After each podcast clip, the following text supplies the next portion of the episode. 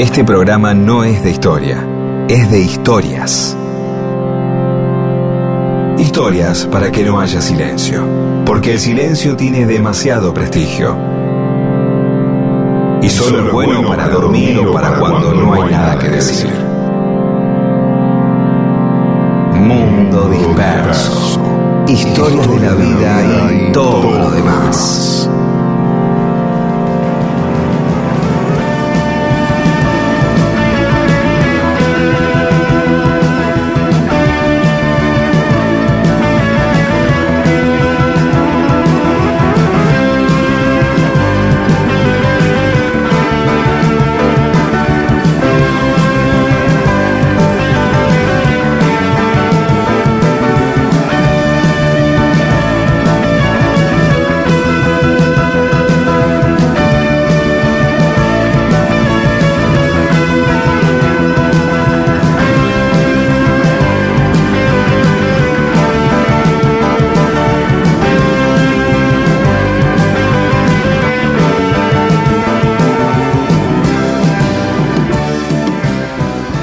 Les va? Aquí estamos en Mundo Disperso. Somos Pedro Saborido y Daniel Míguez y nos acompañan Paula Weintraub, Olivia Dayes y Eamon. Hola, Pedro. ¿Qué tal? Bien, todo ¿Vos? bien. ¿Sabés que esta, esta semana me acordé de vos porque hay en un grupo de WhatsApp que integro con algunos periodistas deportivos, el Nene Pano, Alejandro Fabri, etcétera, Ariel Sher. Eh, uno de ellos hizo circular un sketch de Peter Capusotto y sus videos que hacían vos con Diego, que Sí. eh, era cuatro gordos hablando de fútbol. Y ah, sí, sí, sí, sí. sí. decía quilombo en boca. Y justo esta semana eh, todos los programas eran así en los, pro- en los canales de deportes. Cuatro Es que gordos había un hablando de momento que y con- hablando del quilombo con- en boca. Con Diego, eh, muchas veces decíamos, es increíble eh, la cantidad de, de información que es necesaria para este, cubrir lo que pasa entre dos partidos de fútbol. Sí, sí. No, y, y aparte que ahora eh, los canales básicamente hablan de Boca y River y en algún huequito le dan un espacio a Racing. Claro, Bueno, entonces obviamente ahí aparece este, este gran problema que es el, el- el generar noticias, un problema del periodismo, ¿no? Porque, a ver, que haya noticias, muchas o pocas, no corresponde a la cantidad exacta de páginas de un diario o la cantidad de horas de un noticiero o la cantidad de horas que hay que hablar del fútbol. Si no hay una relación directa, ah, bueno, siempre hay noticias interesantes para tantas páginas, para tantas horas. No es así. A veces pasan cosas más importantes y a veces no. ¿Sí? Claro. Entonces, como no parecen, las cosas no son tan importantes, pues habrá que ver cómo las hacemos importantes. claro, Porque el noticiero lo tengo que hacer igual. ¿sí? Claro, no es que yo pongo un noticiero a las nueve de la noche y Santo Biasati dice, mira, no hay muchas cosas de que hablar hoy, vale la- no, no vale la le pena. ponemos una película. Este, sí, vamos a mirar un capítulo del zorro o de este, claro, ¿entendés? sí, claro. no, hay una hora, entonces negro. Y ahí entonces, claro, eh, este, ¿qué decimos de Boca? Y entonces es el fogoneo constante del quilombo. ¿sí? Entonces uno ya al final no sabe si hay quilombos de verdad en Boca o en realidad hacen que hay. O alguien escribe y dice, bueno, miren, este, eh, le- entonces vas y lo llamas a Navarro Montoya y le decís, mirá, che, voy a decir que vos estás con un problema. No, pues sí, yo, to- to- yo estoy todo bien con, está todo bien con Sujatovic, que es un técnico, ¿no? El técnico que está en problemas, porque siempre está en Claro. problemas el técnico de Claro. Boca. claro. Eh, y, pero, no sé, pero tenemos que comentar algo acá en el programa, así que déjame. Yo le avisé a Sujatovic y me dijo que no hay problema. Lo único que quiere es que no, porque había inventado que le habías metido vos un sopapo medio, y me dijo, no, algo más, bueno, quedó en discusión. Y entonces, oye, empiezan a hablar, qué sé yo. Y entonces la gente, ¿qué pasa con Navarro Montoya y Sujatovic? Este, ¿qué será? No Leo, ¿eh? el gran pianista argentino, no, otro, este es otro Sujatovic. Entonces, claro, está todo pendiente y después ya estamos acostumbrados a estar pendiente y bueno, ya queremos que pase algo. Entonces está el tipo destacado ahí en la candela o en donde está, en el hotel Los Seis Chinos, esperando ahí en la puerta, qué sé yo, a ver si pasa algo, ¿no? Y entonces, ¿qué pasó? Se arruinó la rodilla uno. ¿Qué tiene? No sé, entonces dice cualquier cosa. También, porque no tiene por qué saber de medicina o de traumatología. Bueno, sí, en el esfínter, el, esfínter izquierdo de la rótula eh, eh, de Corach, ahí en la altura de la rótula de Corach, eh, no va a poder jugar porque lo infiltraron, ya que es lo que se sabe que lo infiltraron. perdón, va a jugar igual porque lo infiltran. Y ahí están. Y se Entonces, claro, pero esto es porque es. Porque el fútbol es mucho más grande que el propio partido de fútbol. O sea, el partido de fútbol dentro del mundo del fútbol es una parte central, solar, si se quiere, ¿no? Claro, claro. Pero después el resto alrededor hay un montón de todo. Entonces, ¿cuántas horas se juega el fútbol y cuántas horas se habla de fútbol? Claro, y ahora con el bar, en Nene Pano me decía el otro día que por qué no hablábamos un día del bar. Tenemos que hablar del sí, y claro, ahí tenés otra cosa más para estar hablando. El bar se supone que es para que no haya dudas, pero después hay dudas sobre el bar. Claro, claro. Si antes teníamos dudas sobre la jugada, ahora ponemos algo para no dudar sobre la jugada y entonces ¿qué pasa? Volvemos a dudar sobre el bar ahora. Trasladamos la duda al bar. Claro. Ahí está. bueno, sí. Y, y además hablan todos uno encima del otro, la mitad del programa no entendés nada. Pero este, claro, porque vos querés que se, si, no discuten y se pelean, te aburrís.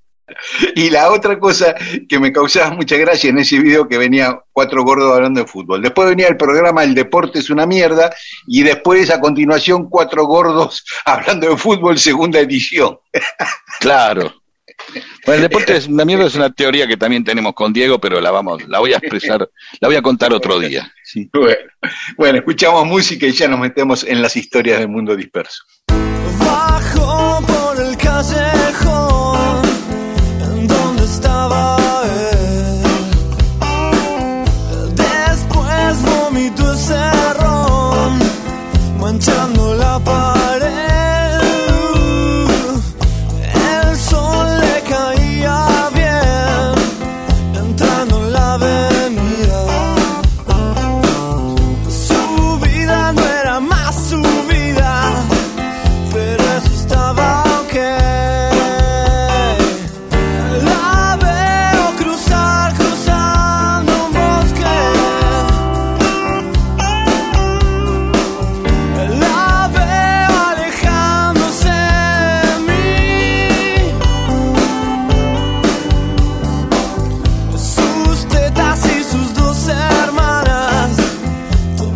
Disperso,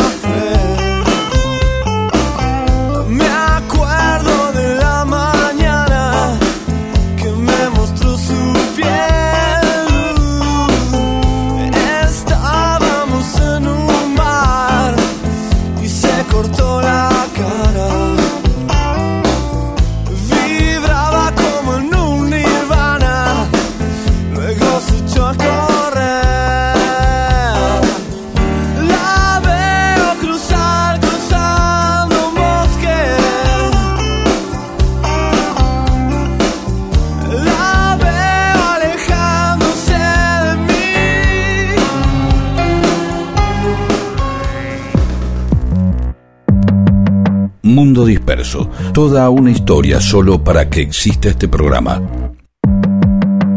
Mundo Disperso. Y seguimos en Mundo Disperso.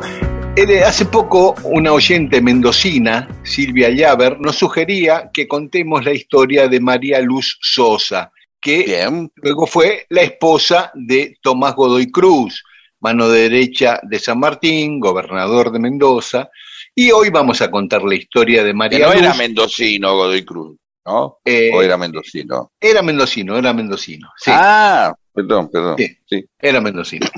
A María Luz todo el mundo le decía Lucecita, era conocida como Lucecita. El papá de ella, de una familia muy aristocrática de Mendoza, tomó la causa independentista y se hizo amigo de San Martín. Y ella, Lucecita se hizo muy amiga de Remedios de Escalada, la mujer de San Martín que tenía su edad, más o menos. incluso estuvo presente en el nacimiento de Mercedita, tan amiga que era que la acompañó en el parto a, Remedios. Godoy Cruz, mientras tanto, vos te preguntarás qué hacía Godoy Cruz para ese entonces. Sí, se está por acercar, sabemos que está en zona el tipo. Sí, el tipo eh, había estado en, en Tucumán en el Congreso como operador político de San Martín y después el Congreso de Tucumán se traslada a Buenos Aires y Godoy Cruz también a Buenos Aires. Estando en Buenos Aires se enamora de una sobrina de Pueyrredón, que estaba de novia. Pueyrredón le quiere dar una mano y manda al novio de su sobrina en misión diplomática a Estados Unidos, a ver si en ese, con esa ausencia Godoy Cruz puede arrimar algo. O sea pero que no nosotros, caso. perdón, eh, hubo un momento de la relación diplomática con los Estados Unidos que de, puso Puyredón a partir de sacarse a un tipo de encima para hacerle el entre a otro. Sí. claro, claro. ¿no? O sea, Sí. podemos, puede haber terminado cualquier cosa, eso, o quizás nuestra historia hoy eh, es la que tenemos por el tipo ese que no sabemos ni quién es, el, el Aguirre, novio de la el tipo. A- Aguirre, el novio de, de la mina, que, que es todo como una mezcla de, de- de un programa de Real eh, este, con geopolítica, ¿no? Ya, Eh, claro. Todos ahí, a ver quién garcha con quién, bueno, yo quiero ahí, bueno, y ento- pero no, no, no hubo caso. No, no hubo caso, el tipo, bueno, ella no le dio bola, Godoy Cruz se vuelve muy bajoneado a Mendoza, y San Martín, que estaba por irse a Perú, a libertar Perú, Sí. lo deja como Dice, gobernador a Godoy Cruz. pa- para que la ponga con alguien o simplemente No. porque, porque- No. porque- ah, no digo porque como viene la mano Sí, pero más o menos, le empieza a poner fichas Ah. a Godoy Cruz para que se case con Lucecita, y a. Lucecita voy- también. te voy a dejar de gobernador y dice vas a ver que a la mina le gustan los gobernadores Este, no, no tenés capacidad para ser gobernador si por ahí algún día sos nombre tenés nombre de algún club o de fútbol o, o de Claro. alguna localidad pero bueno dale te, te dejo así a ver si la pones lo doy Y, claro, y San Martín le dice, bueno, dale, casate con Lucecita, buena chica, qué sé yo. Y Godoy Cruz dijo más, sí, bueno, dale, me caso.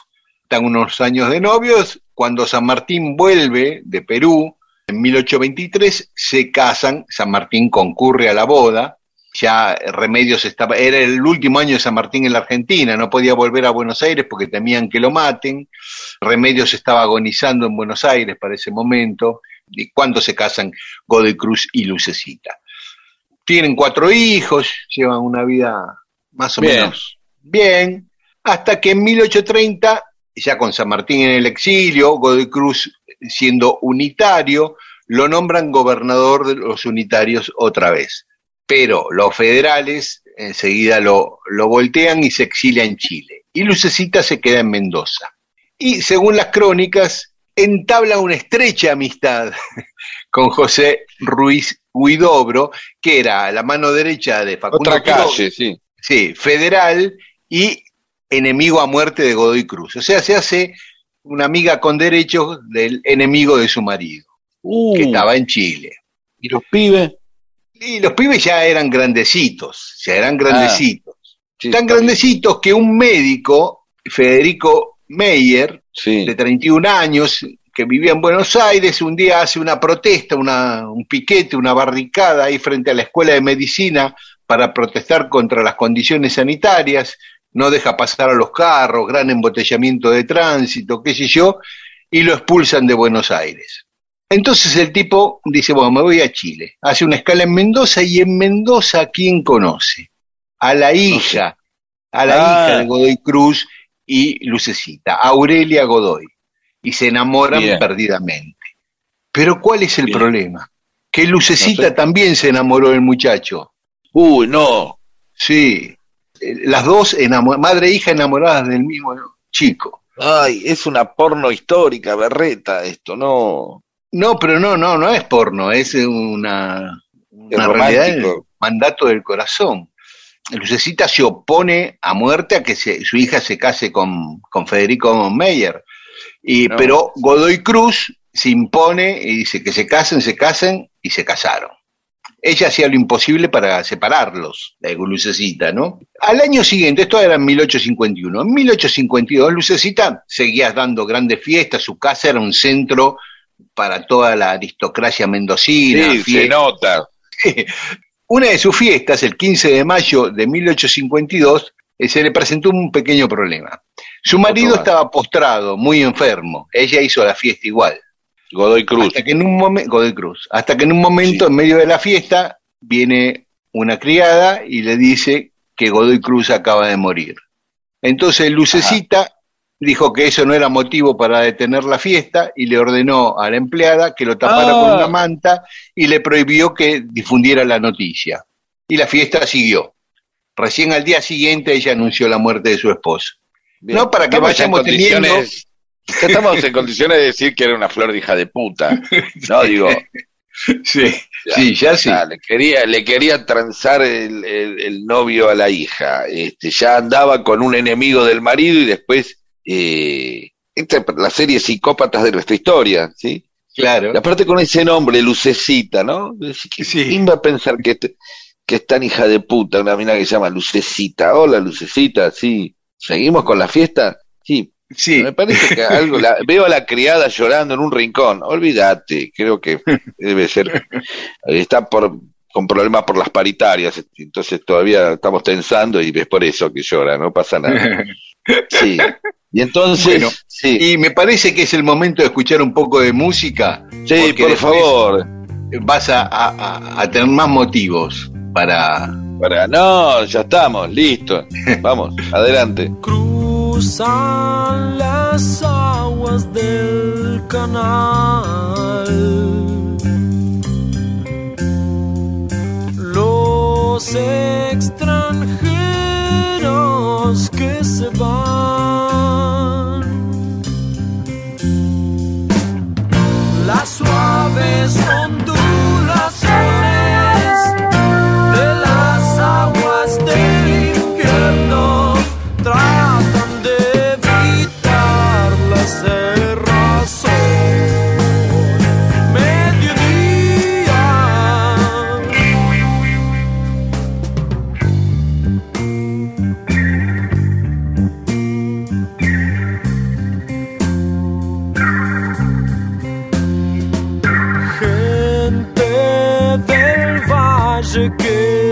que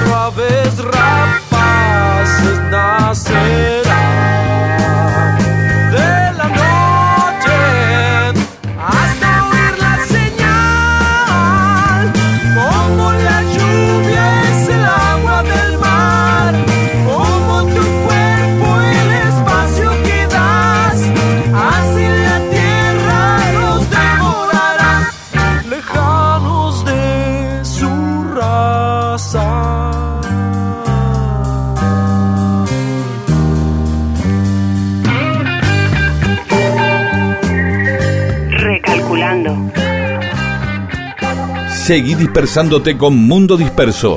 Recalculando. Miles de historias que no le importan a nadie. ¿O sí?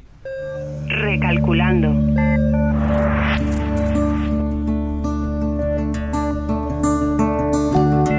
Y estamos contando la historia de Lucecita, María Luz Sosa de Godoy Cruz. Habíamos dicho que el marido había muerto, ella siguió con la fiesta, el otro día lo enterraron, bueno.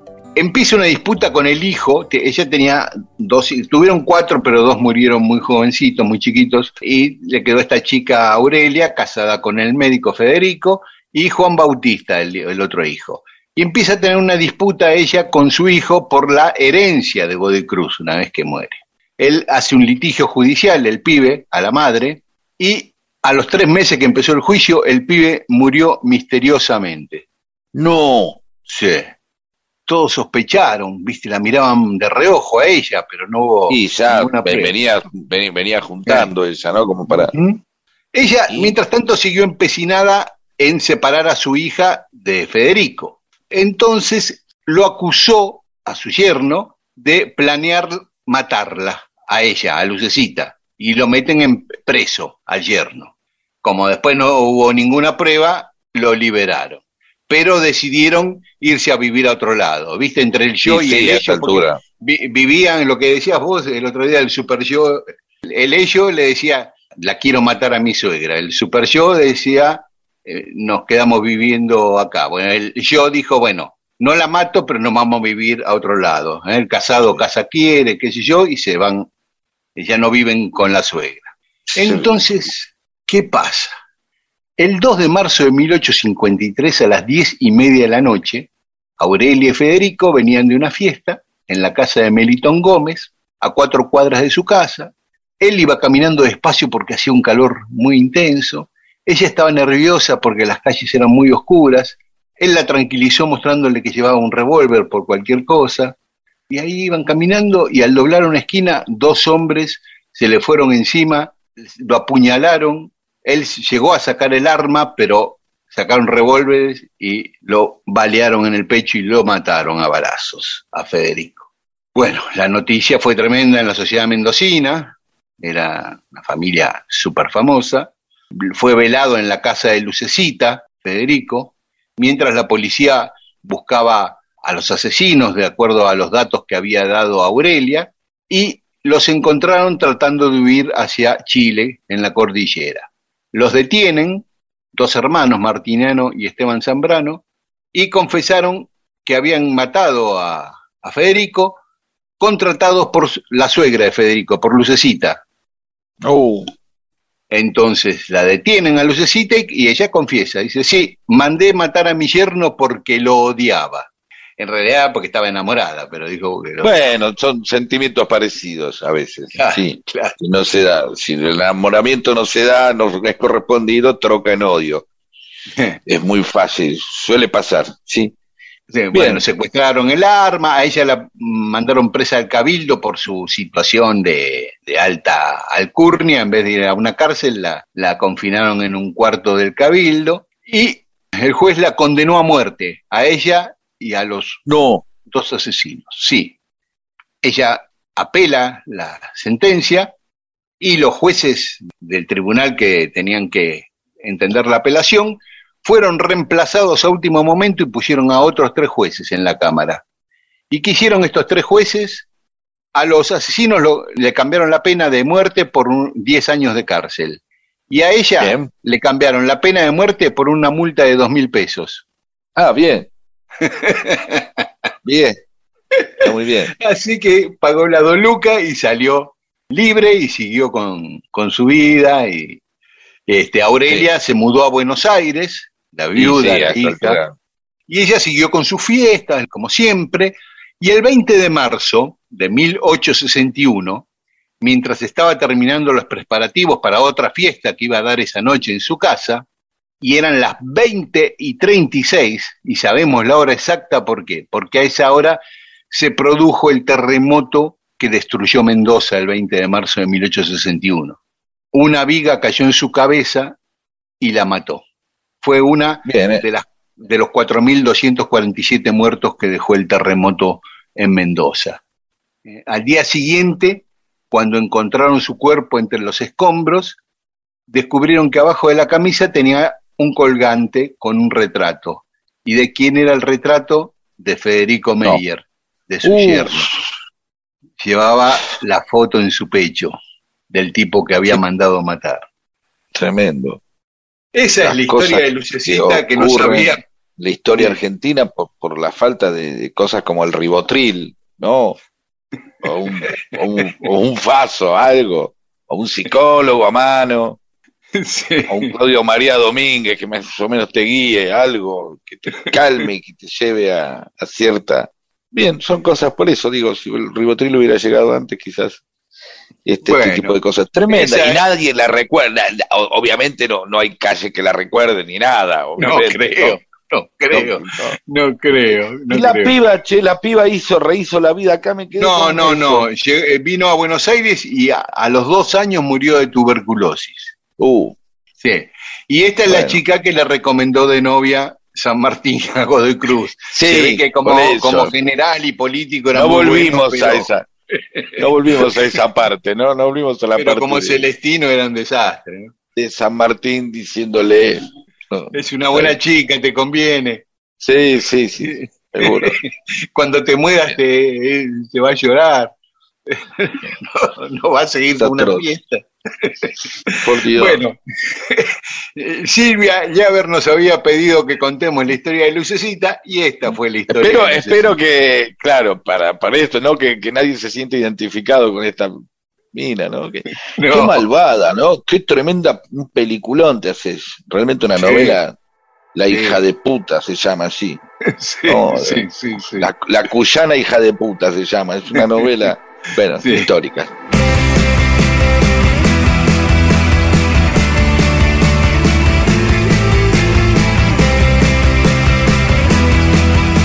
Mundo Disperso, con Daniel Míguez y Pedro Saborido. Si me vuelvo a equivocar, ¿qué va a pasar? ¿Qué van a decir? ¿Qué me van a retar? Si me vuelvo a equivocar, ¿qué va a pasar? ¿Qué van a decir? ¿Qué me van a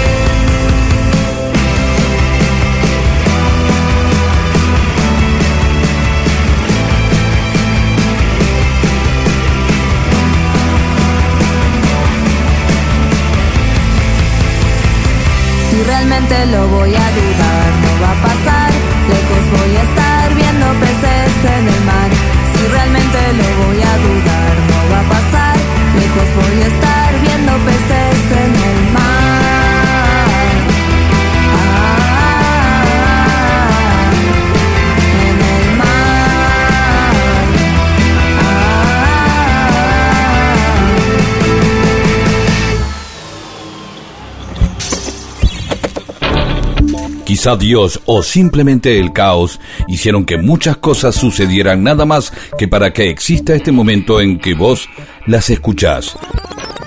Mundo Disperso, con Daniel Míguez y Pedro Saborido.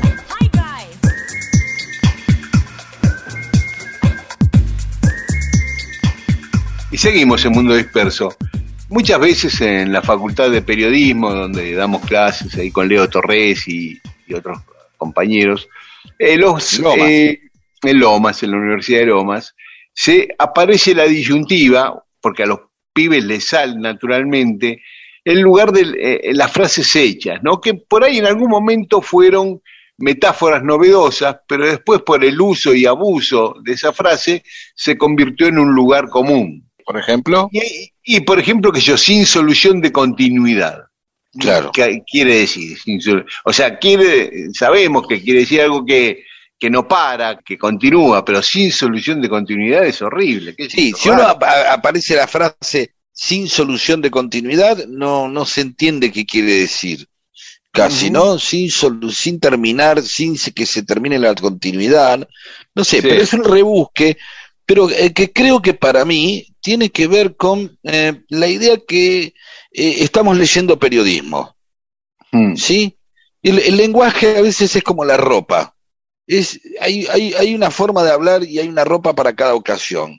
Entonces, en ese momento hay como una especie de comunión entre el tipo que escribe la, la, la- la crónica y se dice yo soy periodista, ¿sí? y el que la lee que dice y yo estoy leyendo periodismo. ¿Se entiende? Ya, como un pacto voy- tácito. Es como un pacto tácito donde mí me, escribime así que yo así eh, me doy cuenta y sigo sosteniendo y reafirmo que estamos leyendo algo este periodístico, porque en ese afán de ser objetivo, el, el periodismo se aleja precisamente muchas veces de un lenguaje cotidiano y entra en una especie de código en donde se habla o se escribe solamente en, en el ámbito periodístico. ¿Se entiende lo que voy? Sí, sí, sí, claro. claro. es como Sí, que sí, sí. acá se habla así, ¿viste? Y, y vos fíjate que después terminan siempre muchas veces destacándose aquellos columnistas que escriben con un estilo propio y a veces hasta más suelto y más Claro. relajado, como las Claro. aguafuertes de Roberto Art, ¿no? Claro. Donde ahí aparecía la firma del tipo.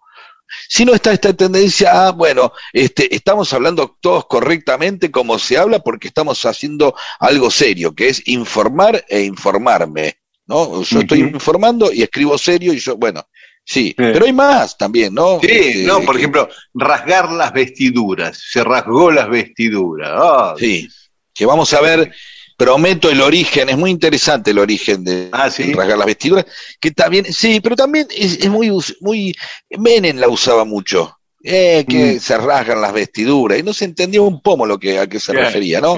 Como claro. que nadie se hacía, no sé, pero también es algo que no, no, no está en el lenguaje cotidiano, ¿no? Como, como vos me comentabas el otro día, la tendencia que tenía muchos alumnos a poner intersección eh, de dos calles, eh, no esquina, ¿no? Claro, para, de- para no poner esquina, para no repetir la palabra esquina. O arteria, después que pusieron calle o avenida, le mandan arteria. De nuevo, de nuevo, sentimos que de esa manera estamos eh, habitando otro espacio, ¿sí? Claro. O sea, si, si, si viene un amigo y nos dice, che, te espero en la intersección de Kramer y Conesa, sí, pero te- ¿qué te pasa este tarado? ¿Entendés por qué me habla así? En cambio, luego querés que el tipo dice, voy hasta la esquina, no, voy hasta la intersección. Nos juntamos Sí. con los muchachos de la intersección, ¿sí? Este, la barra de la intersección. Sí, por eso aparece de nuevo esta idea de quién, de, a quién le corresponde hablar de determinada manera. Nos Claro. cuesta eh, recibir las noticias en forma coloquial, ¿sí? Solamente se los permitimos a un periodista con renombre, con nombre, el estilo, ¿sí? Y no nos interesa también que las personas con las que nos comunicamos cotidianamente, no le vamos a andar permitiendo que digan, ah, mirá, hubo un incendio pavoroso enfrente de casa, la fábrica de Claro. colchones. ¿no? Claro. Y otra vez. Incendio el- el pavoroso incendio- o, vo- o voraz incendio también, ¿no? Los incendios Claro, son sí, que pavorosos aparte o no es voraces. incendio.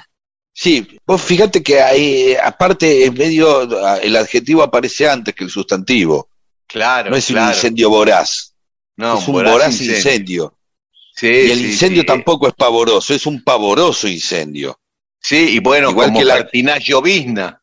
Una Claro, pertinaz no es una llovizna, pertinaz. Claro, Sí. que cuando se transforma en lluvia ya es una copiosa lluvia.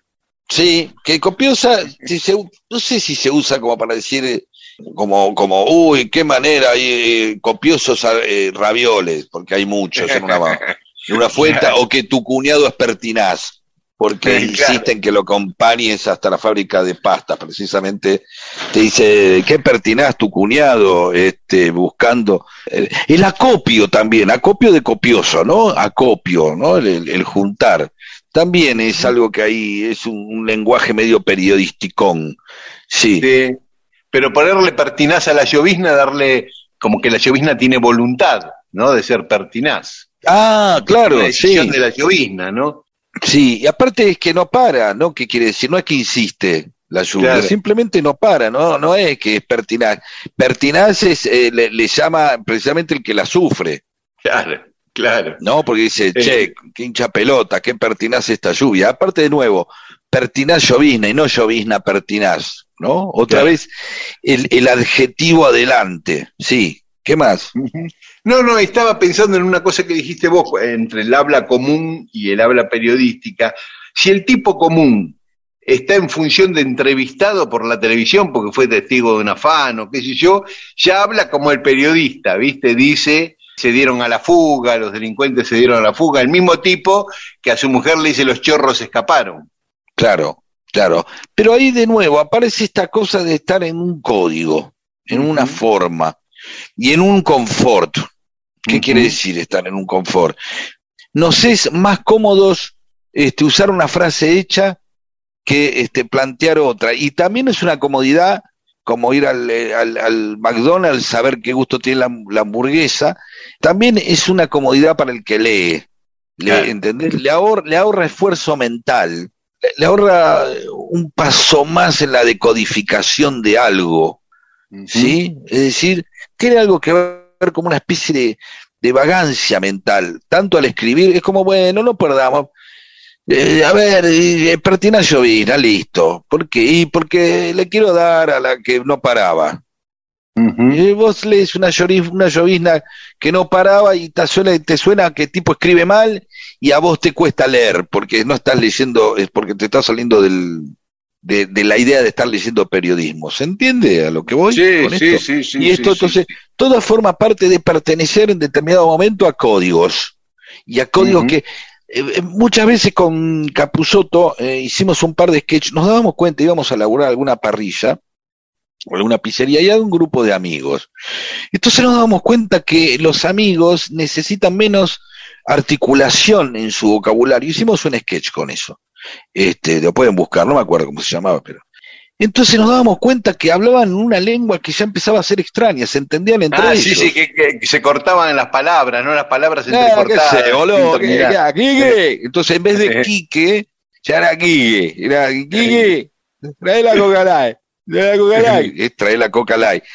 Eh, Claro. eh, si a esto le sumamos que los tipos ya estaban con, tomaban un poco de vino, estaban en confianza, alguno por ahí se había fumado un porro, qué sé yo, este, ya se soltaba. Pero el tema es que entre ellos se entendían.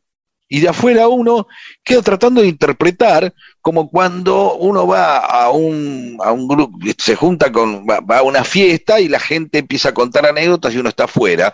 Y las anécdotas que cuentan las pueden contar usando dos o tres elementos y no la, la, la anécdota entera. ¿Se entiende? Sí, es decir, sí, sí, sí. no sé, yo voy un día a tu casa, está el nene Pano, vos y Cher y Fabri, que son amigos, y empiezan a hablar de un día en una redacción. ¿Te acordás? La redacción, el gráfico, el chancho, ¡ah! Caldo Civi, ¡eh! que entró eh, Cherkis Vialo, ¡ah! Y, y, todos, claro, con esos pedazos de, de, con esos pedazos arman la anécdota, porque todos la conocen. Pero el Claro, tipo que está claro. afuera- y esto pasa lo mismo con el lenguaje, uno queda afuera, queda afuera del lenguaje, como cuando muchas veces hablan los políticos, muchas veces, eh, eh, oh, la iglesia, yo eh, misas que me he morfado y no entendí una goma, de que la sagrada Eucaristía, de la ortodoxia, de la benevolencia, de la Trinidad, ¿de qué habla? ¿Entendés? Es como cuando empieza, te- viene el tipo de, de la computadora y te empieza a hablar del hardware, del software. Yo Ah, todavía no sí, distingo el claro. software del hardware y el coso y los bytes, qué sé yo, no sé, no entiendo nada. Y ¿entendés? Es como que el- el- los, los lenguajes también son territorios de poder, en donde estás, donde perteneces o no perteneces. Sí, leer filosofía, leer psicología, si hay muchas cosas las que te quedas absolutamente afuera, simplemente ¿por qué? porque es un código que eh, en un momento puede excluir, ¿sí? Claro. Eh, puede excluir y en un momento también puede dar ese confort, ese confort de precisamente no andar pensando demasiado eh, y que uno directamente eh, ya más o menos se agarre de las frases hechas, de las que vamos a hablar, ¿eh? una lista de frases hechas, de, como, como es, más fácil andar diciendo la moto, la moto, la carrocería sos vos, que andar Ah, explicándolo, es como muy sintéticas. Y los eslogans son sintéticos porque traen confort mental. Y escúchame, y un día vamos a hablar específicamente del periodismo deportivo, que tiene muchas, muchas. Uh, tremendo. Pero el por ahora, bueno, esférico. que- Uh, el sí. esférico, ya decir cómo decirle a la pelota de otra manera que voy a decir la redonda, que es verdad, el esférico es bueno, pero no, dejémoslo, sí, porque nos enganchamos y seguimos. Vamos Sí, a sí, escuchar. dejémoslo, que vamos a hacer el capítulo de periodismo deportivo otro día y ya saben, es preferible poner Hospital Fernández dos veces y no el citado nosocomio en la segunda vez. Exactamente. Es Por eso, ¿y dónde fuiste? Fui al Hospital Fernández, pero ¿te atendieron bien? Por supuesto que me atendieron bien, si son bárbaros en el citado nosocomio. Y ahí me di la, me di la.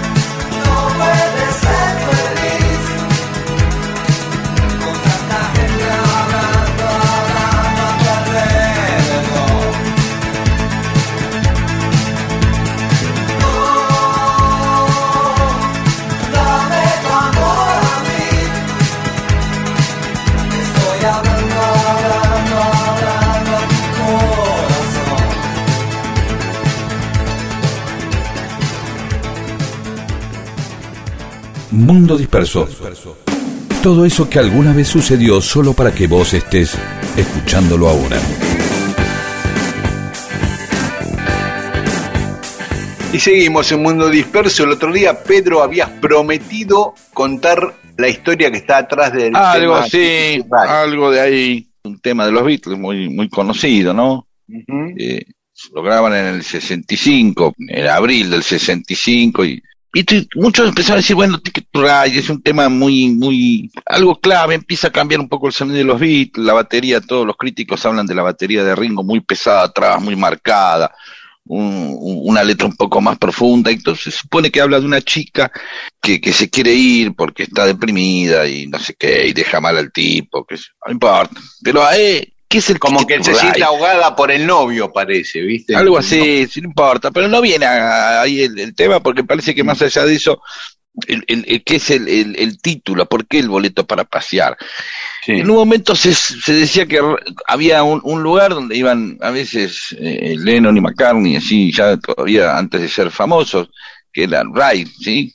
Es Ride, Ride con, con Y, eh, Ride, se Ah. escribe Ride, ¿no? Y en la, en la costa de la isla de, de White, donde está, se hizo el festival después, ¿sí? Sí. que era una prima de McCartney. Y entonces dijeron, bueno, que- pero después Don Short, un periodista que, que paseaba mucho con ellos y daba vueltas y hacía giras, que si yo dije que en un momento ellos vuelven en Hamburgo en el año 66, ¿sí? En- dentro de todas las giras, vuelven ya no a tocar en, en boliches así No, ya- este, ya inmundos, sino ya, ya famosos, y le cuenta que el Ticket to Ride era la tarjeta que tenían las prostitutas eh, en Hamburgo, eran las tarjetas que le daba em, la, la sanidad social, ¿sí? algo así se llamaba, para que pudieran ejercer. Ah, como una boleto- sanitaria, un, un certificado de salud. claro, es, no es que exactamente, la metáfora no era que el tema se iba a llamar libreta sanitaria, pero eh, eh, entonces, ¿qué era? Era el boleto para subir, o, porque ride puede ser también montar, ¿sí? Es otra manera, como subirte Claro. a un lado, subirte a una, este, no es nada más, puede ser viajar, pasear, qué sé yo, pero es el, el, el boleto que te habilita. O sea que parece que el- entonces que el origen de eso es que las prostitutas tenían lo que se llamaba el, entonces cuando el, el marinero, digo el marinero porque en Hamburgo generalmente las prostitutas vivían de los marineros, no digo que los marineros todos se vayan de prostitutas, pero digo cuando se acercaban los marineros que eh, este eh, decían, a ver, tenés el boleto para pasear, entonces porque así se aseguraba que no iba a tener ningún problema el tipo, que nos iba a llevar algo, y entonces la chica le dice, sí, acá tengo mi ticket to ride. Y eso era como un momento de alegría, porque bueno, ya está, elegí, este, y ahí está, este es el pasaporte este, para que empiece todo eso. Y esto es un poco el nombre que le da como si ahí iniciara otra vuelta de tuerca. No está hablando de una prostituta el tema, no está hablando, sino que está este, hace una alusión cuando no Lennon, ¿sí? Este, haciendo un poco provocador, eh, a la libreta sanitaria que tenían las prostitutas de Hamburgo. Sí, es una de las cosas. Así que cuando uno está cantando Ticket to cuando uno era un adolescente, un niñito en sus primeros asaltos bailando Ticket to estaba bailando precisamente un tema que se pudo haber llamado libreta sanitaria, como dijiste vos, o también ley de profilaxis, ley 12.331, que era la que en la década del 30 este estaba, se aplicaba en Buenos Aires para el ejercicio, eh, el sano ejercicio de la prostitución. Mirá qué historia, ¿eh? Nunca me hubiera imaginado eso. I think I'm gonna be sad. I think it's today.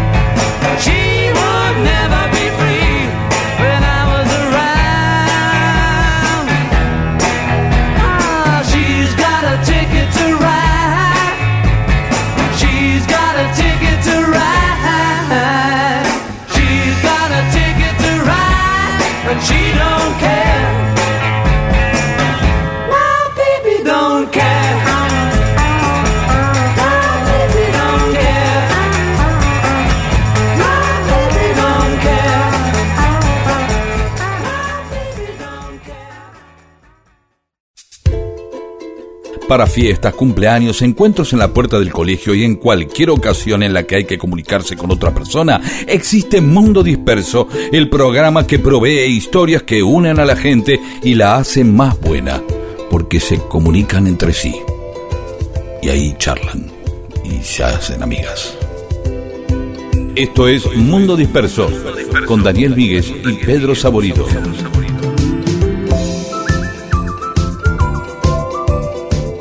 Y en Mundo Disperso tenemos mensajes de los oyentes. Manuel Espinosa nos dice, como de costumbre, los escucho desde la orilla del Río Negro. Mira qué lindo, se va al Río Negro por ahí. Eh, me enteré hace unos años que el grupo Lo Comía, que tuvo cierta fama televisiva en los 90 en Argentina, fue gran motor artístico de los movimientos de orgullo gay en España. Conmovedor el tema de los futbolistas asesinados y mandados a la guerra. Eh, Este, no sé qué pasó después con el lo comía, ¿no? Que era, era como de pronto algo que había sido como muy, muy fuerte, porque aparte, no sé si tenían otras canciones, son esas, esos grupos que creo que los yankees le dicen Un solo hit. Claro. Sí. No sé si había otro tema de, de ellos. No, Em, no conozco. El famoso pero con los era como- abanicos. Claro, hacían eso y no sé si iba a ser un show eso, pero sí, fue tremendamente potente, ¿no? Manuel sí. y Silvina, desde Chilecito, La Rioja, bajo este hermoso sol norteño, preparando la picada. Bueno, está preparado. Listos para escuchar de huellos, bien, duelos, cuernos, empalamientos. Mientras, nunca hablamos de empalamiento, no vamos a llegar, Manuel y Silvina, a eso, por favor. Mientras nos llevamos una aceituna a la boca, de eso se trata. Y si está con un morrón adentro, el menú es completo. Adriana Iglesias, no conocía ese tema de los Beatles, y eso que me crié con ellos, los amo de verdad, por Hey Bulldog, dice, claro, son esos temas medio lado B, En este caso es un simple que eh, dentro de un long play estuvo en Submarino Amarillo, que el Submarino Amarillo en realidad es un rejunte también de, de- simple, no es una obra en sí. De hecho, el, sub- el, el tema Submarino Amarillo es uno de los pocos temas de los Beatles que están dos discos, porque está en Submarino Amarillo, porque no podía no estar, pero es un tema de Revolver. Después hacen la película, ¿sí? Ah, claro.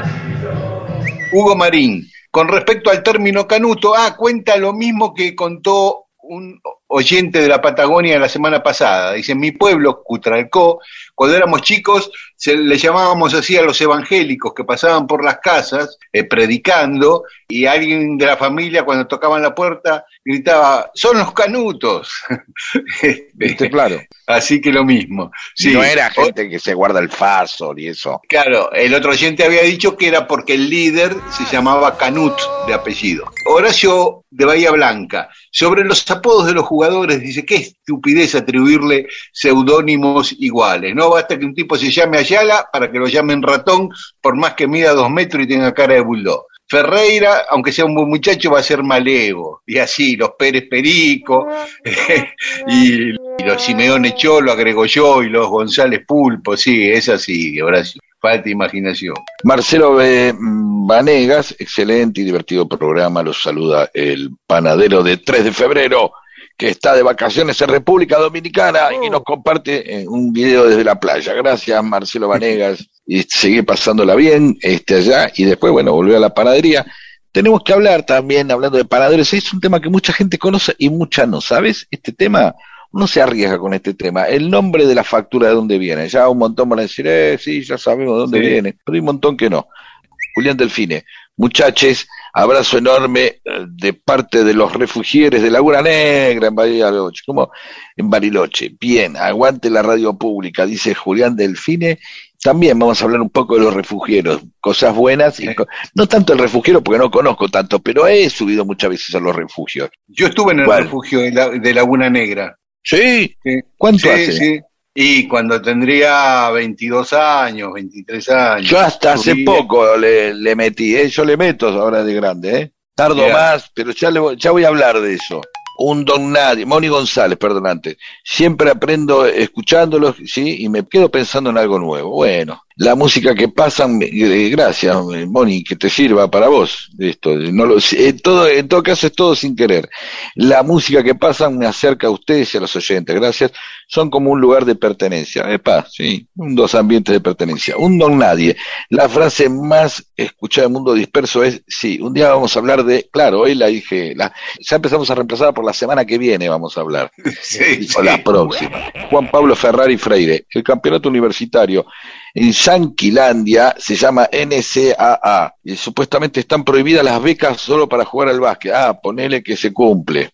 Claro. Claro, es lo que yo decía, que se llevaban a los pibes y decían, mira, haz lo que quieras, estudiar tres materias por año, pero jugar, porque lo que nos interesa es eso. Eh, Leonardo Smilarczyk dice que hay un documental que se llama La Trans de la Patria y trata sobre la teoría de que Francisco del Puerto, el único sobreviviente de la expedición de Solís, zafó de que se lo lastren los aborígenes y deja abierta la posibilidad del documental de que Francisco del Puerto haya sido la primera mujer transgénero de la patria. ¿Sabes qué? Diego Recalde, que es un, un gran amigo mío, hizo un documental, este documental La Trans de la que recomiendo. También Diego hizo muchos, muchos capítulos de las víctimas de Tangalanga. ¿sí? Hace un documental hablando con gente que fue víctima de Tangalanga. Leandro desde San Francisco, Córdoba, nos manda una foto de una botella de vino que te regaló una vez a vos, Pedro, y dice que la etiqueta dice vino con carácter áspero al paladar, ácido como el peronismo. Dice que te lo regaló en nombre de la UEPC en Cabana, Córdoba, y que nos escucha Sí. todos los domingos con su pareja. Por supuesto, este, un gran recuerdo, un saludo a todos los muchachos, a todo el docentaje cordobés.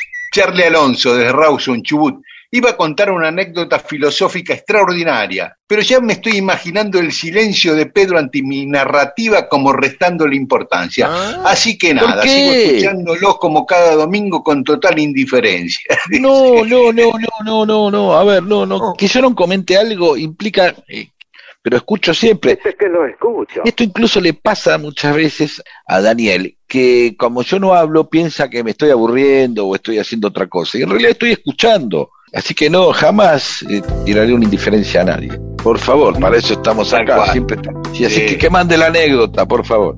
Muy bien, después más mensajes de los oyentes. Y yo le creo porque es mi amigo. No podemos mandar más fruta. Nos van a sacar la ficha. No podemos mandar más Nos van a sacar la fruta. Quiero quererte sin juzgar y sentirme tranquilo aceptándome a mí en tu rebote.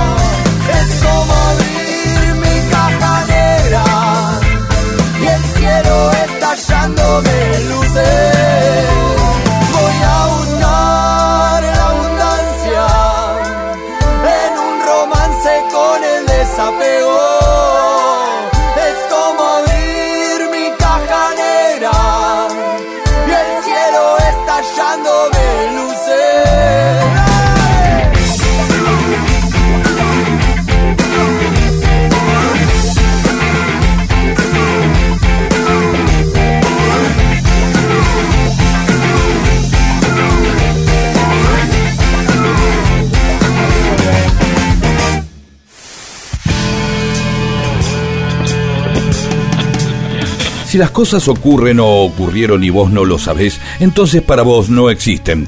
Dale existencia a la historia escuchándola. Mundo disperso, eso que existe cuando vos lo escuchás.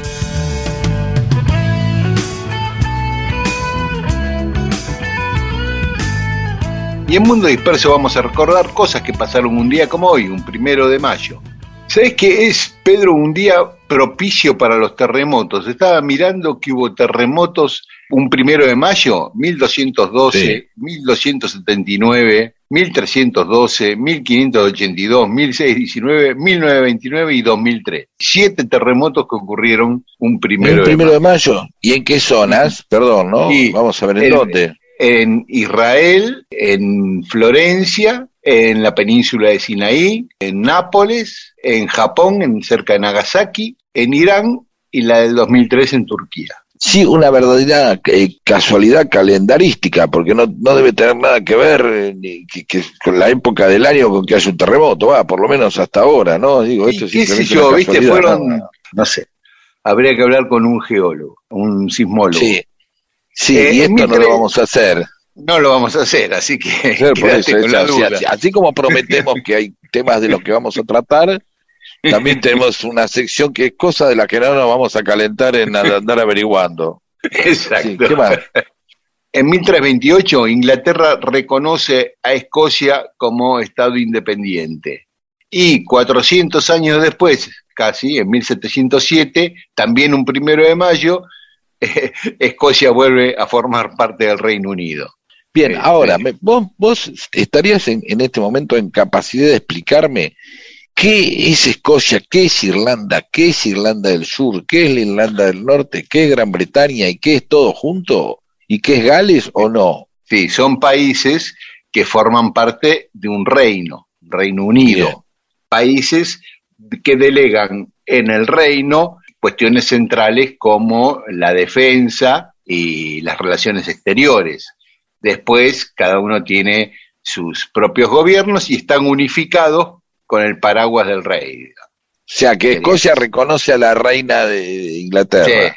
Sí, sí. Bien. sí. ¿Y, y cuál de las Irlandas sí, cuál la- de las Irlandas no? ¿O todas las Irlandas? La, la Irlanda del Norte es la que pertenece al Reino Unido, ¿eh? junto con Bien, la Escocia. otra... Y y Gales. la otra es independiente. Y Gales, sí, Sí. claro. Para la FIFA no, porque eh, Gran Bretaña puede tener cuatro selecciones jugando al Mundial. Inglaterra, Gales, Escocia, Irlanda. Bueno, Sí, pero a su vez tienen eh, gente en el Parlamento también. sí claro, claro. Ah, Sí, sí, sí, sí, sí. Qué Sí, sí, sí. qué organizado. Qué, qué vuelta rara. Bueno, debe haber sido la Sí. forma que le encontraron para... Y eh, claro, para mantener la unidad. Bueno, sí. En 1786, un día como hoy, en Austria, Mozart estrenaba las bodas de Fígaro. Mientras Ah. acá, por ejemplo, gobernaba el virrey Loreto y nacía Mariquita Sánchez de Thompson, Mozart Sí. estaba Qué estrenando. cosa, uno nunca le cuesta relacionar esas cosas, ¿no? Al sumo uno habla de la Revolución de Mayo y lo único que habla es más o menos, bueno, Napoleón y que nos, ¿no? Y, eh, este, Fernando y ya está. ¿Qué año Sí, dijiste? sí. 1786, San Martín tenía ocho años, ya estaba en Claro, España. mientras San Martín tenía ocho años, este, estaba el virrey Loreto y Mozart, y no, no, uno no lo relaciona, ¿no? En 1853 se sanciona la Constitución Argentina, un primero de mayo, en Santa Fe. Por eso hay una cortada en Villa Soldati que se llama Primero de Mayo y una plaza ahí en la calle Pasco entre Irigoyen y Alcina en Capital que también se llama Primero de Mayo, ambas Ah. no por el Día del Trabajador, sino por el día que se sancionó la Constitución. Pero hay que cambiar el día entonces, porque no podés, la gente se piensa que yo siempre pensé que esa plaza era por el Día del Trabajador. No, no, No. pero de verdad, digo, ¿por qué no? Sí, sí, sí, sí. Sí, Este- pero para eso tiene que poner el nombre un gobierno popular. Y esos nombres los pusieron en gobiernos no populares. Y en 1886, hablando del Día del Trabajador, se produce en Chicago el episodio que da origen a que conmemoremos hoy el Día del Trabajador, que fue una huelga general en demanda de una jornada de trabajo de ocho horas. Unos días después hubo una manifestación nuevamente, el 4 de mayo, y ahí la policía cargó contra los trabajadores, hubo un- una bomba contra los policías, murió un policía y se inició un juicio algunos que agarraron así al voleo o que eran medio líderes de la protesta. Y cinco fueron condenados a muerte y tres eh, a, a prisión. Un juicio que fue una farsa porque nunca se pudo probar que ninguno de ellos haya arrojado la bomba. Es más, durante el juicio se probó que uno ni estuvo en ese lugar, igual lo condenaron a la horca, ¿no? Los ejecutados eh, fueron cuatro alemanes y un estadounidense. En 1906, un primero de mayo, en un local del Partido Socialista, ahí en, en Dorrego, casi Córdoba, frente a la IPF que está en Dorrego y Córdoba, se fundó el Sí. Club Atlético Chacarita Juniors. Los colores de Chacarita son el rojo por el Partido Socialista, el negro por el cementerio, por la cosa fúnebre, y el blanco por la pureza de sus ideales. Ah, mira vos, yo pensé que el, el- el negro era por algo medio anarco, viste que siempre también. En 1909, en una de las conmemoraciones del primero de mayo, ahí en la Plaza Lorea, la que está ahí antes de la Plaza Congreso, hay una manifestación de la Fora y Ramón Falcón, el jefe de policía, manda a reprimir y matan a tiros a 11 trabajadores y 80 quedan heridos. En 1931 se inaugura el Empire State en Nueva York, que fue el edificio más alto del mundo en su momento. Ahí yo me acuerdo de King Kong colgándose, ¿no? Claro, La por eso. Eh, eh, quizás no es el, el- el más alto, eh, dejó de ser el más alto, pero quedó como uno de los más emblemáticos. Sí, Como sí, sí. Ahora, eh, sí, siempre está esa cosa. A veces pensábamos, el otro día hablábamos con Marlene, qué, nombre, qué traducción extraña que, que tuvieron los rascacielos. Pensarle a la, en el término. Uno ahora está acostumbrado, pero rascacielos. Y, y la palabra la palabra rasca es claro, es un rasca. Es decir, bueno, toca cielos, este, eh, eh, atraviesa nubes. cielo. Sí, el Empire State fue superado recién por las Torres Gemelas e incluso cuando cayeron las Torres Gemelas volvió a ser el edificio más alto de Nueva York por un par de años. Hasta Ah, mirá, claro. Pedro, mira, pasaron muchas cosas un primero de mayo. Paramos un cachito y, Por favor. y después sí. seguimos. Mundo disperso.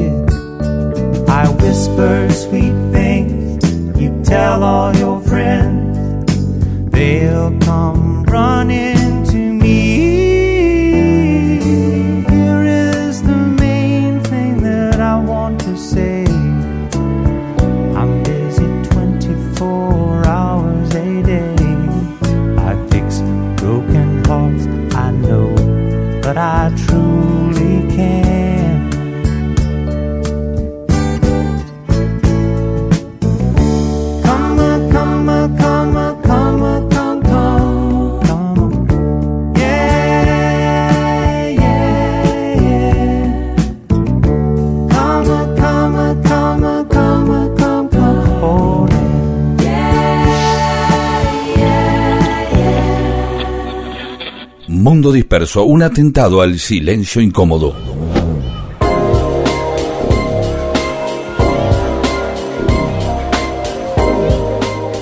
Y en Mundo Disperso estamos contando cosas que ocurrieron un primero de mayo y entre ellas, en 1933 se firma el famoso Tratado Roca-Rassinman, o sea, entre gobierno argentino y Gran Bretaña. Roca era el vicepresidente, Julio Argentino Roca, hijo, el hijo de- del Roca famoso, y Runciman, Walter Runciman, era el encargado de negocios de Inglaterra. ¿Qué había pasado? Inglaterra había prohibido comprar carne a ningún país que no fuera colonia de Gran Bretaña. Entonces Argentina va y le dice, no, cómprenos nosotros. Y los ingleses le dicen, bueno, ¿a cambio de qué? A cambio de que nuestro precio fuera menor que cualquiera de sus proveedores en el mundo. Además, tenía que liberar impuestos a los productos británicos que venían acá, importados, o sea, entraban sin arancel. Tercero, Argentina no podía habilitar frigoríficos que no fueran ingleses, de capitales ingleses. Cuarto, mira esta, la conducción del directorio del Banco Central de la República Argentina estaba integrada por funcionarios del gobierno inglés. Y por último, le daba a Inglaterra el monopolio de los transportes en Buenos Aires. Evidentemente eh, había ganas de vender carne, ¿no? O sea, era un negoción, evidentemente, la carne, porque todo lo que leíste era- no era de los productores, era del país. Mirá lo que dijo Roca después de firmar. La Argentina es desde el punto de vista económico una parte integrante del imperio británico. Sí. orgullo lo dijo, ¿no? Sí, sí, claro, y sí, claro.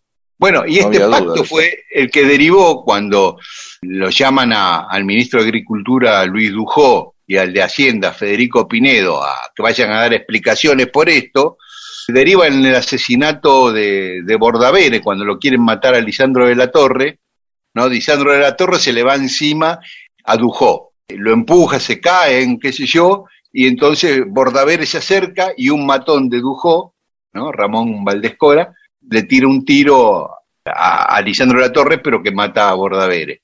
Tuvo que ver con esto, con el pacto Roca-Raciman. Después, algo más amable, en 1941 en Nueva York se estrenó la película Ciudadano Kane, ¿no? Citizen Kane, de Orson Welles, que fue considerada una de las grandes joyas del cine de la historia. Sí, revolucionaria, los lentes, el tipo de plano, la forma de narración, etcétera, etcétera. Deberíamos contar igual en algún momento este, la historia de Orson Welles en el conurbano. Pero, Sí. Digamos, que vino a los estudios y que íbamos a publicar la foto de Orson Welles tomando mate. Ah, mira, esa no la, no la vi. Ah, después yo te la consigo, vas a ver. Sí, sí, estuvo acá, estuvo por San Miguel. En 1949, Perón reforma la Constitución, se jura la Constitución un primero de mayo, que incorpora los derechos laborales y sociales, la igualdad jurídica entre el hombre y la mujer, los derechos del niño y la ancianidad, la autonomía universitaria y la función social de la propiedad, que por supuesto deroga la dictadura de 1955. En 1952, un primero de mayo, Evita da su último discurso antes de morir.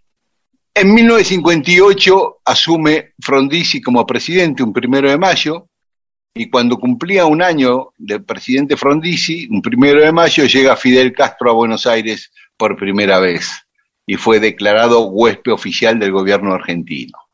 Y un día como hoy, hace 50 años, comenzó a funcionar la Universidad Nacional de Río Cuarto. Así que felicitaciones a todos los de Río Cuarto, a Martín Gil. Y a Germán Calvi. A Germán Calvi, tantos amigos de la Universidad de Río Cuarto. Cosas que pasaron un primero de mayo y después están cumpliendo años, además, Johnny Sí. Tedesco, dos chicas como Eda Bustamante y Silvana Di Lorenzo, y dos lindo. personas del fútbol, Juan Carlos Heredia, Milonguita Heredia, el cordobés que jugaba con Cruyff en el Barcelona, y Diego Bien. Valeri, jugador de Lanús. Y en República Checa hoy están festejando el Día Nacional del Amor. Qué lindo, al mismo día que el primero de mayo. Sí, los primeros de mayo en Praga las parejas van a, eh, se juntan en el monumento a un poeta y se besan ahí. Eh, qué Eh, bonito. Y después también en Irlanda se festeja el primer día de verano, una cosa rara por una tradición celta, y en Suiza empieza, es la fiesta de la primavera. Cada uno festeja cuando se le da la gana, ¿no? Cuando se le cae. Obviamente, está muy bien. El comienzo del verano, el otro el comienzo de la primavera. Y bueno, está bien, si son felices así, nosotros nos vamos a escuchar música y después seguimos. Sí, claro, por supuesto. Dale. Allá a lo lejos puedes escuchar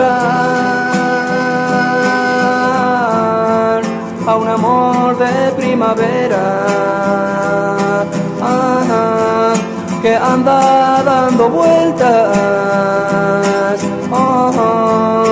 que anda dando vueltas, que anda dando vueltas.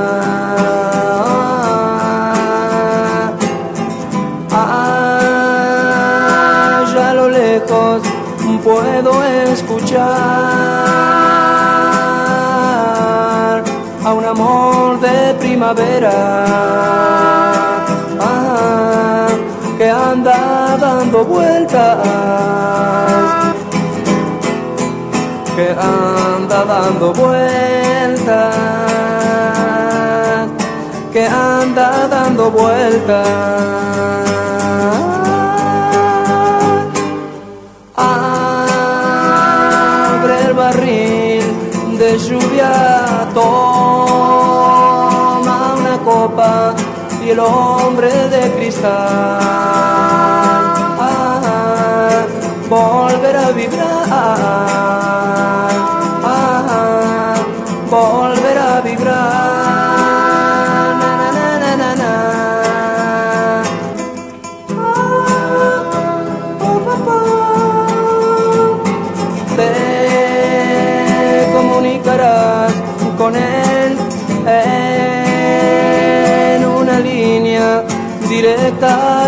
infinito. Oye, directa al infinito. Oh, directa al infinito.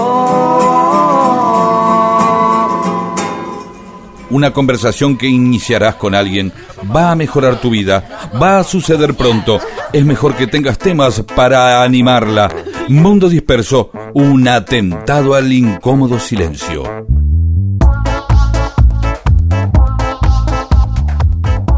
Y tenemos más mensajes de los oyentes. Olgueski dice, hay una historia muy interesante, la del falansterio de Durandó. Uh, me mató, ¿eh? Falansterio. ¿Es un falansterio, de verdad? ¿O está mal escrito acá y es monasterio, ubicado muy cerca de No, Colón? no, Entre Ríos? fanasterio, ¿sabés lo que es? Me parece que era Falansterio, es- está, eh, con esas L. comunidades, unas comunidades de autosustentación, medio como una precursora, una idea precursora del siglo XIX de, del hipismo, digamos, de pro- producir lo que consumís y vivir en comunidad. Tengo esa idea, pero muy vaga la tengo. ¿eh? Bueno, listo. La semana que viene yo voy a hablar del falansterio. Tres minutitos vamos a hablar de Ahora me interesó esta Dale. cosa pre-hippie. Trabajando por el destino. Sí, así que gracias, Olgeski.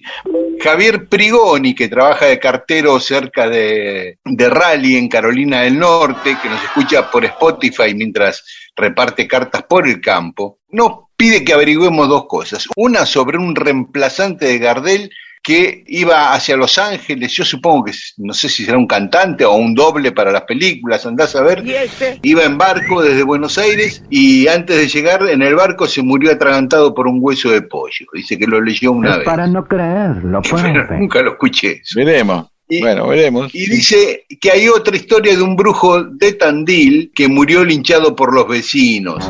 Sí, esa, esa la vamos a contar.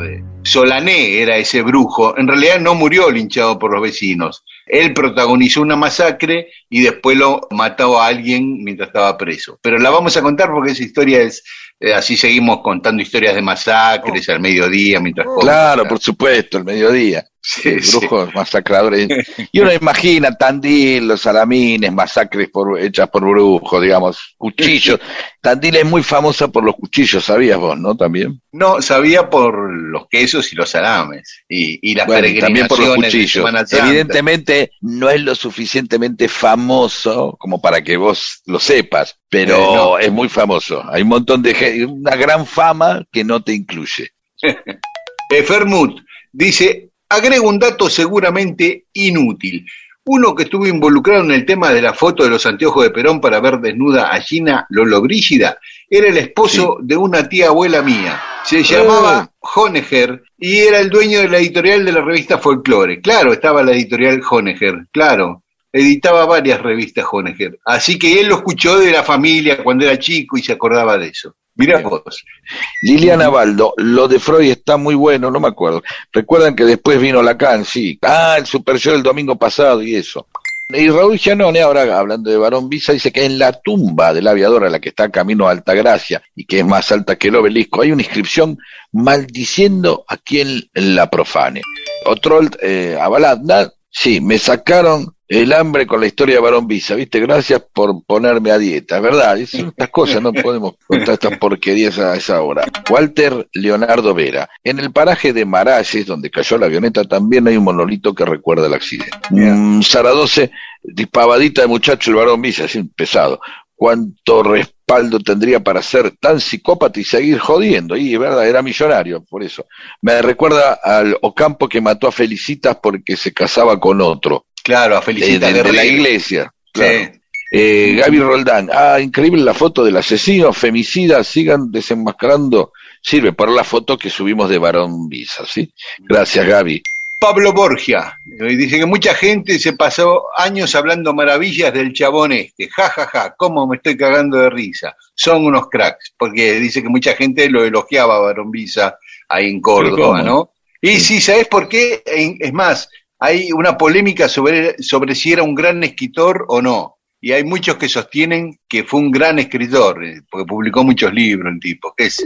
Pablo, tengo entendido que Barón Visa explotaba los locales de uno de los pasajes peatonales que cruzan por abajo de la avenida 9 de Julio, donde se combinan los subtes abajo del obelisco. Bueno, puede ser, claro. Silvia de Temperley, Parque Barón, a partir de ahora podrían ponerle Parque Matón. Y Beto Kirchner dice, escuché el caso de Barón Visa, yo soy de un pueblo de la provincia de La Pampa llamado Colonia Barón. Se denomina así porque las tierras donde está el pueblo eran de Wilfrid Barón, que además fue su fundador. Y mi casa queda en Boulevard Wilfrid Barón. Bueno, Wilfrid Barón era el papá Ba- Raúl Barón Visa, del que contaba. Mira vos, claro, porque uno piensa así en el Barón Visa, y piensa, piensa en el Barón que es un título nobiliario, ¿no? Que es Barón Visa. Claro, no que es un apellido, claro. Exactamente, que puede, puede caer esa también, esa, confusión, ¿eh? como apellidarse Duque, O Conde. ¿no? O Conde, Conde Míguez, y decir, bueno, un apellido como una pelotudez. La encuesta sobre Marley, ¿qué opinaban si el tema I Shot the Sheriff les parecía más relacionado a la historia, de, de lo que dice I Shot the Sheriff, o era una metáfora sobre los anticonceptivos según una novia que tuvo Marley había dicho, ¿no? Entonces, en Instagram el 54% opina que es literal, ¿sí? que la canción habla de un disparo a un policía y el 46% que se trata de anticonceptivos. Y en Twitter el 60% piensa que habla de un disparo y el 40% que es sobre anticonceptivos. Bueno, más o menos. Parejitos los dos, ¿no? Eh, pero bueno, pero igual, por mayoría, ya a partir de ahora declaramos que es literal el tema. Y saludamos a Aguadica, que quiere que el programa dure más, a Roberto Canepa, a Ingrid Obergar y a Daniel Cores. Yo saludo a Roberto Clavel de Mendoza, Rodolfo Clavel, perdón, Rodolfo, te dije Roberto. Virginia Castellano, Vanina Calegari Patricia de Martínez. Ah, y acá Paula me puso un listado interminable de gente saludándote por tu cumpleaños el domingo Eh, pasado. gracias, muchas gracias. Así que no los vamos a leer a todos porque son decenas, pero No, ya está. Bueno, ya está. Muchas Bueno gracias a todos los que me saludaron, de todos modos. Muchísimas gracias. Muy bien. Y nosotros nos encontramos el domingo que viene. Y esta noche, si nos quieren por escuchar por FM Rock 93.5, ahí estaremos a las 12 de la noche. Chao, hasta el domingo. Chao.